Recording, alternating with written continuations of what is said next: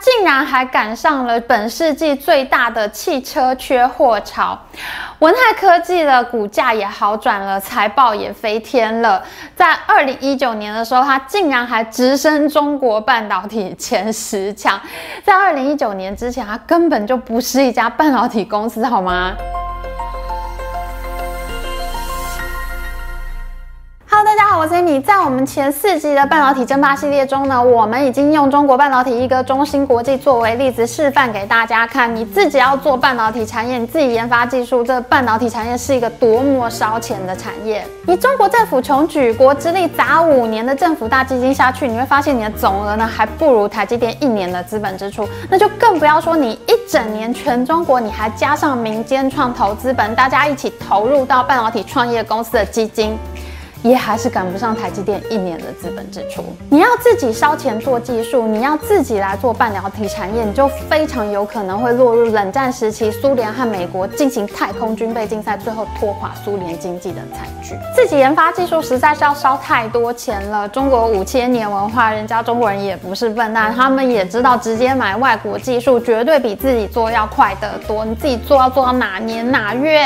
所以今天这一节呢，我们就要来讲一个非常恐怖的并购故是有一家被人认为非常低阶的手机代工厂商，他是怎么透过买下外国半导体公司，一下子麻雀变凤凰，一飞冲天，变成全中国前十大半导体公司，看得我真的是全身直冒冷汗。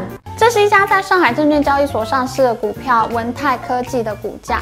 在二零一九年之前，这家公司的股价都是在二十几块人民币上下。可是到了二零一九年，显然这一年呢是文泰科技股价一飞冲天的一年，它一路大涨到了一百七十一元人民币。直到现在呢，它的股价都还在一百三十六元左右的水准，这跟它以前只有二十几块人民币的股价完全不能相比。这是文泰科技的历年营收，在二零一八年之前呢，这家公司的营收呢都是在一百七十亿人民币左右。到了二零一九年呢，它的营收一路暴涨到四百一十五亿元之多。到了去年二零二零年的时候，它的营收继续暴涨到五百一十七亿元。那今年呢？根据前三季的营收水准预估呢，今年它的营收也会超过五百亿人民币。二零一九年到底是发生了什么事情，让文泰科技这样一飞冲天呢？文泰科技是一家手机 ODM 厂。什么是手机 ODM 厂呢？就是你想要做一款手机的时候，你自己不会做没有关系，你想要哪些功能，你的记忆体要有多大，你的照相功能要有多好呢？你可以自己设计好以后，你跟这家公司说，那他就会帮你设计出来，做成你想要的手机。那他还会帮你贴上你的牌子，这样你就可以出去卖你自己品牌的手机了。这也就是台湾以前电子五虎呢，在辉煌年代所发明的商业模式，这叫做代工模式。那现在全中国前三大的手机优电厂呢，它分别就是文泰科技、华擎科技和龙旗科技。我们知道台湾红海集团富士康公司呢是代工之王，它专门做苹果手机的代工。那富士康呢，它在 A 股的上市公司呢就叫做工业富联。富士康都已经做上了天，它的毛利率也不过才百分之八。可是这一家文泰科技到了二零一九年的时候，它的毛利率却越做越高，都到了百分之十五、百分之十六的水准。二零一九年到底发生了什么事情呢？二零一九年，文泰科技买下了一家叫做安氏半导体的公司。安氏半导体呢，其实就是以前恩智浦半导体 NXP 的标准产品业务部门。一般人可能没有听过恩智浦 NXP，可是呢，讲到恩智浦的前身，大家一定都知道，因为它就是鼎鼎大名的荷兰飞利浦公司的半导体部门。荷兰飞利浦半导体在历史上所做过最成功的一笔投资呢，就是它在一九八六年，全世界都不看好台湾做半导体，没有人要投资张忠谋的时候呢。荷兰飞利浦半导体拿出了一亿美元投资了台积电百分之二十七点五的股权，那台湾的行政院开发基金呢，则出资投资了另外的百分之四十八点三。所以以后你再听到有任何人跟你说政府为什么贱卖台积电给外资呢？麻烦你就恶狠狠地瞪他。如果没有荷兰飞利浦半导体，那就不会有今天的护国神山荷兰飞利浦半导体。它在半导体产业里面地位是铁打的，好吗？但是后来飞利浦这整个集团的经营遇到了困境，他们就开始把之前的资产呢一块一块切割出售。那么半导体这个部门呢就卖给了荷兰的财团，就并且改名叫做恩智浦半导体。那这个荷兰财团呢拿到了恩智浦之后呢，又再把恩智浦呢一块一块的切割出售。那就在二零一五年的时候，神秘的中国买家就出手了，一家叫做北京建广资产的公司呢，它一出手就是十八亿美元，它跟恩智浦半导体买下了它的射频业务。射频晶片呢，其实就是我们这个手机呢要发出去讯号啊，还要接收讯号这个收发器的晶片，这在五 G 时代呢是非常重要的一个业务领域。到了二零一七年的时候呢，另外一家叫做智路资本的中国公司，它才刚刚成立哦，一家刚刚成立的资本公司哦，它竟然可以豪值二十七点五亿美元，跟恩智浦买下了它的车用电子业务线。他拿到了这个车用电子业务线之后呢，就改名叫做安氏半导体。建广资产和智路资本呢，这两家公司非常的神秘。飞利浦的业务呢，一块一块被卖了出去，他们就跟在后面一个一个给捡了回来。而且呢，他们买的时候呢，你还不知道他们买来到底要做什么。就例如说，二零一五年他们买下恩智浦的射频业务的时候呢，他们直到二零一八年才才把这块业务再卖出去。而二零一七年他们所买下的安氏半导体呢，则是到了二零一九年呢，才分两次出售给文泰科技。为什么赚着辛苦钱只有八趴毛利，股价二十几块人民币，我文泰科技它会一飞冲天呢？因为他们在已经很高的负债率之下呢，仍然豪值了三百三十亿元人民币，买下了专做车用电子的安氏半导体。文泰科技的运气真的非常的好，因为新冠肺炎的疫情马上来了，全全球汽车大缺货，车用半导体呢到处都没有，各国政府都来拜托台湾的经济部安排台积电呢出货给他们。而刚刚买下了安氏半导体的文泰科技呢，他买到了荷兰人的技术、荷兰人的营收、荷兰人的工厂按荷兰人的客户，他竟然还赶上了本世纪最大的汽车缺货潮。文泰科技的股价也好转了，财报也飞天了。在二零一九年的时候，它竟然还直升中国半导体前十强。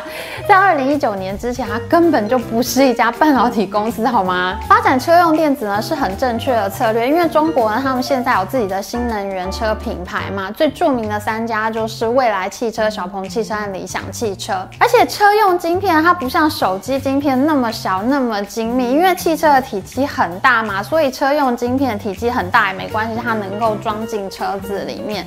虽然中国半导体一哥中芯国际呢，他们做不了先进制程那么小的晶片，他们只能做成熟的制程。很多车用晶片呢，它都是用成熟制程就可以完成，这就很适合中芯国际去做。所以当时智路资本呢买下安氏半导体呢，这个交易真的是买的很好。我技术全部都不用自己发展，我经营团队还继续用外国。人当初文泰科技并购安氏半导体的时候，连中国媒体都说这个是蛇吞象、癞蛤蟆想吃天鹅肉、麻雀飞上枝头变凤凰这些形容词。哎，可是文泰科技就这么华丽转身了，而且最近呢，安氏半导体还帮他的母公司呢跑到英国呢去收购晶圆厂 NWS 的母公司，他一下子就拿到了每个月四点四万片晶圆的成熟制程产能。所以你说说，你有钱，你干嘛要自己发展技术呢？技术这种东，当然是用钱买下来是最快的啦。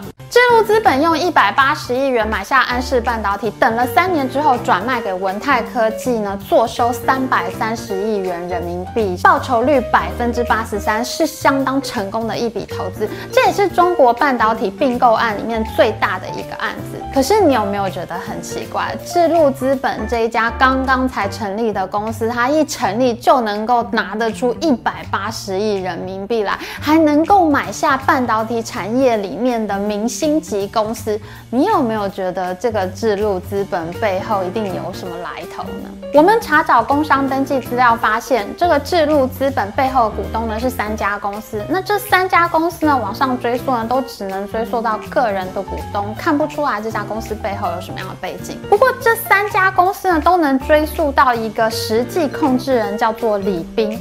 非常巧合的，北京建广资产这家公司的实际控制人呢，也叫做李斌。事实上，北京建广和智路资本呢，他们根本就同一个老板所控制的公司。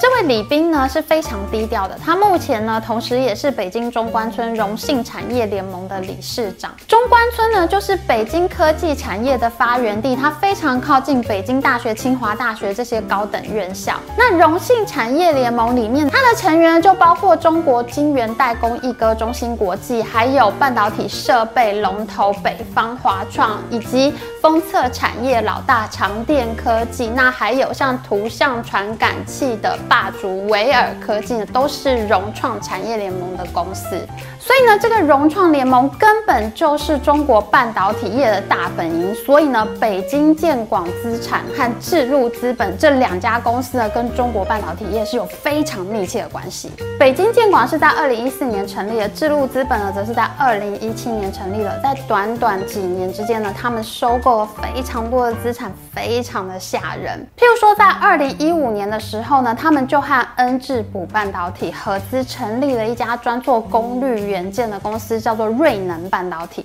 那之后呢，他们还说服了美国最大的晶片设计商高通和中芯国际最大的股东大唐电信呢，一起合资成立了一家专门做中低阶手机处理器的公司，叫做林盛科技。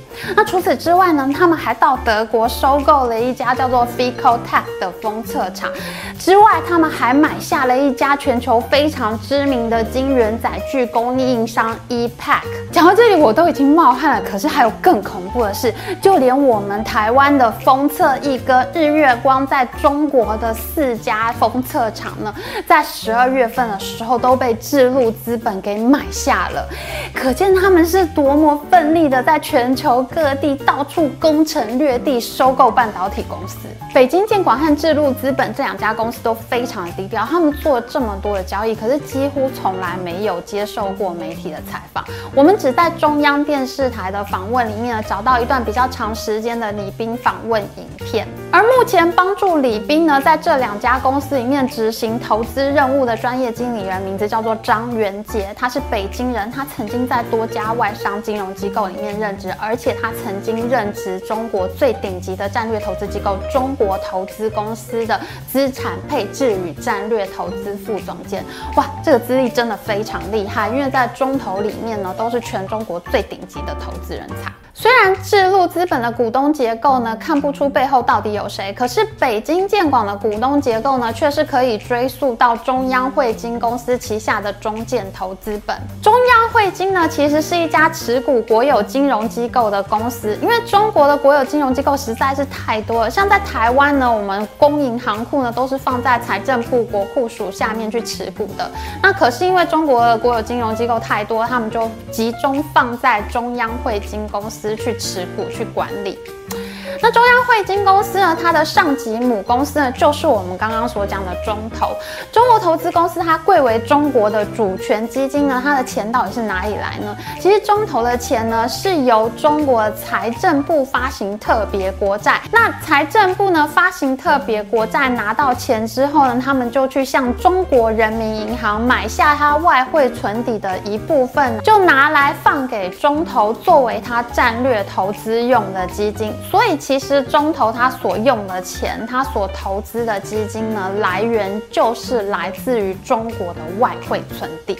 所以，北京建广和智路资本呢，他们是中国用最顶级投资机构的投资人才呢，以战略性的眼光呢，去经营和运作的一家公司。那他们当然有的是钱，中投的钱呢，是中国的外汇存底。那中央汇金公司啊，它每年都有大笔从国有银行、国有证券公司上缴的股息，要多少钱就有多少钱。北京建广跟智路资本根本就不用担心他们口袋里有多少钱，他。他们只要去买买买就对了，他们看到什么公司就买什么公司，钱的事情他根本不用操心。中国政府就是以这种气势，在全球到处攻城略地并购半导体公司的。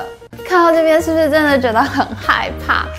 不过大家现在可以稍微安心下来，因为现在呢，世界各国已经越来越注意到，在习近平之下，中国呢已经越来越偏离自由市场经济的轨道，而且也有非常多的人权侵害记录，譬如说对新疆维吾尔人和对香港人的镇压。世界各国也开始注意到，必须保护自由贸易和市场经济体制，也因此有越来越多的国家呢加入了阻止中国并购半导体产业的行列。